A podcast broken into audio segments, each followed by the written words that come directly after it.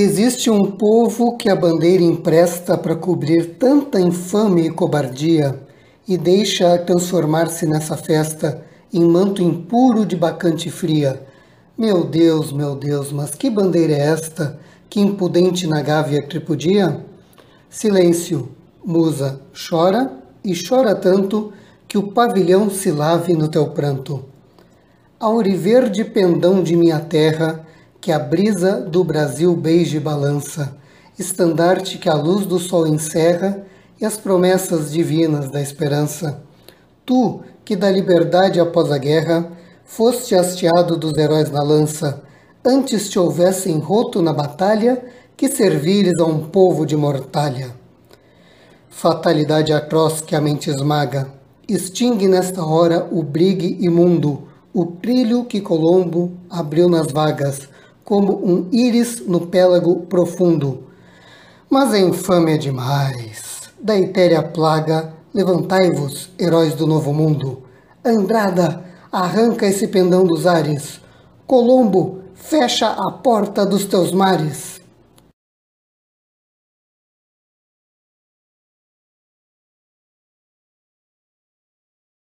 Olá, tudo bem? Vamos a esse primeiro programa da série Rapidola Comenta, em que hoje eu estarei falando do poema O Navio Negreiro, de Castro Alves. Só uma breve apresentação. Desde novembro do ano passado para cá eu tenho feito várias publicações de poemas sob esse título geral de Rapidola, tanto com produção minha, autoral, né, às segundas-feiras, 10 horas da manhã no Instagram, quanto de clássicos de, de autores brasileiros que já estejam, né, cuja obra já esteja em domínio público, que então sai com o título de Rapidola Clássico.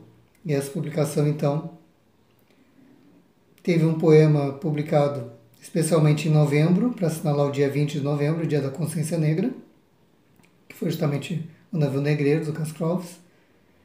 E a partir agora de janeiro, então às quartas-feiras, também 10 da manhã, é, tem esses poemas lidos né, por mim, na, também no Instagram ou IGTV, conforme a duração, com o nome de Rapidola Clássico, certo?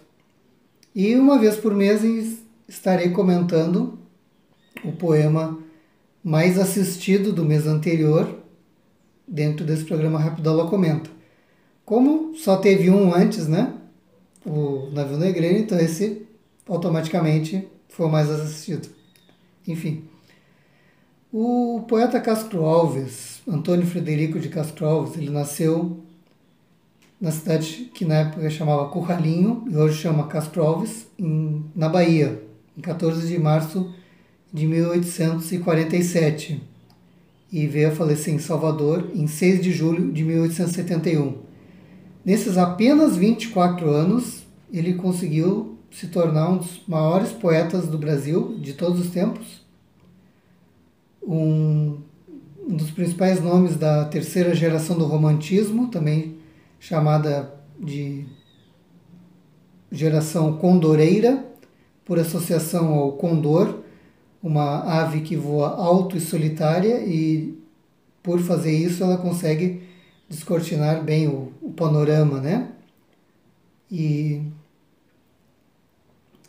a sua, não digo a sua frente, mas enfim, a sua volta, né?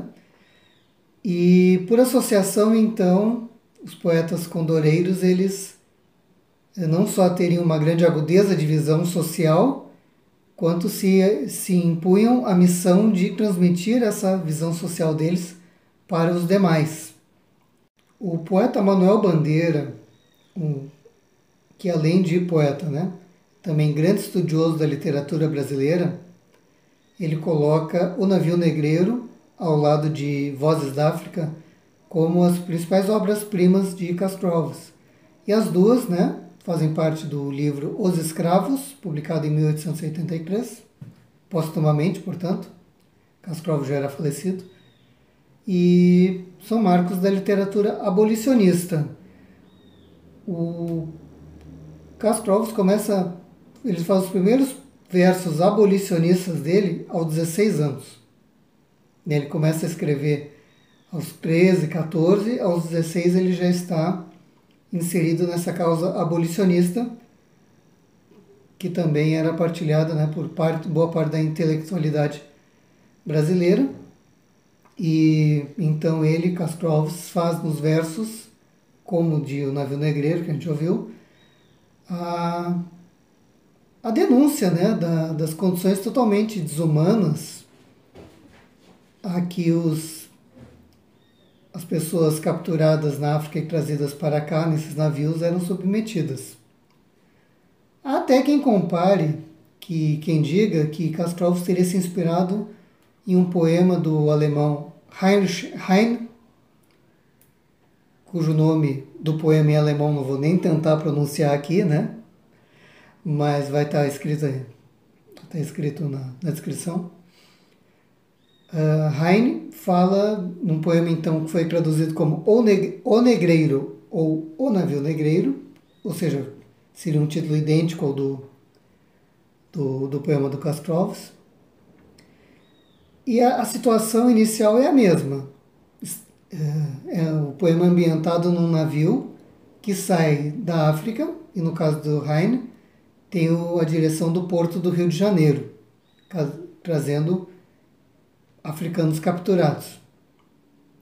Só que enquanto no, no poema do Heine o foco é o, é o comandante do navio, é, digamos, quem está operando aquela viagem, né, que se preocupa com, a, com o elevado número de mortes a bordo.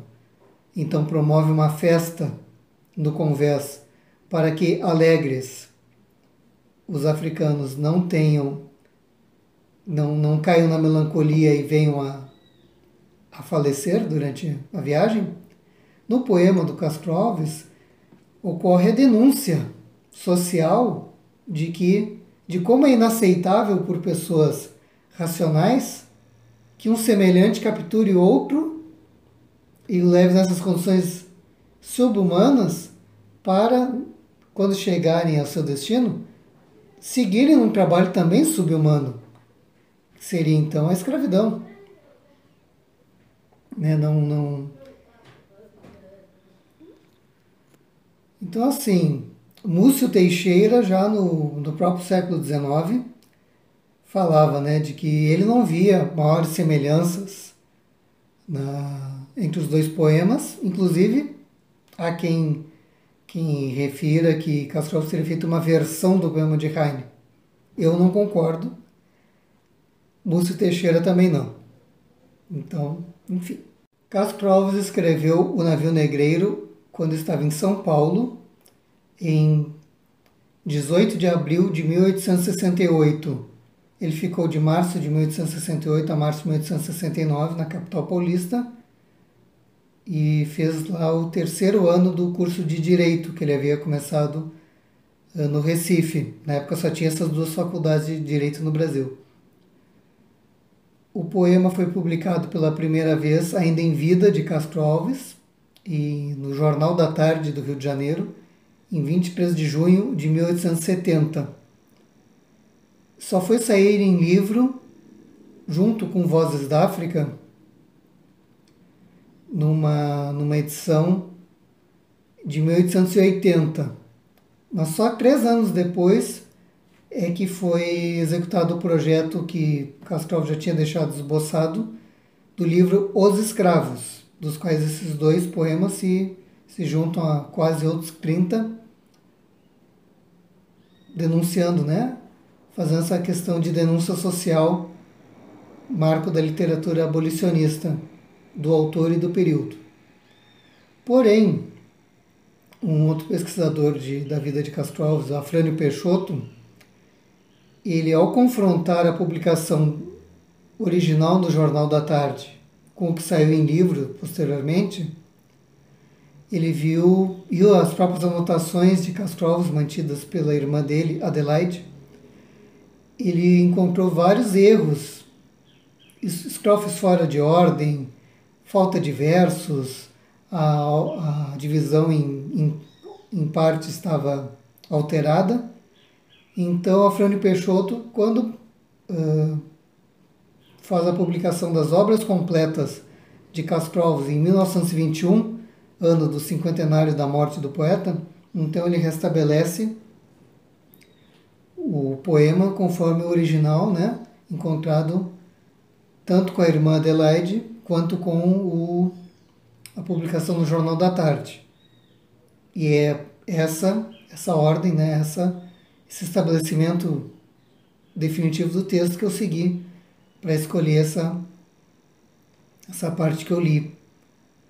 Pessoal, então esse foi o Rapidola Comenta de hoje. Eu espero que vocês tenham gostado e conto com o prestígio de vocês acompanhando seja meus poemas autorais às segundas, os poemas clássicos às quartas e o próximo Rapidola Comenta na primeira sexta-feira do mês que vem.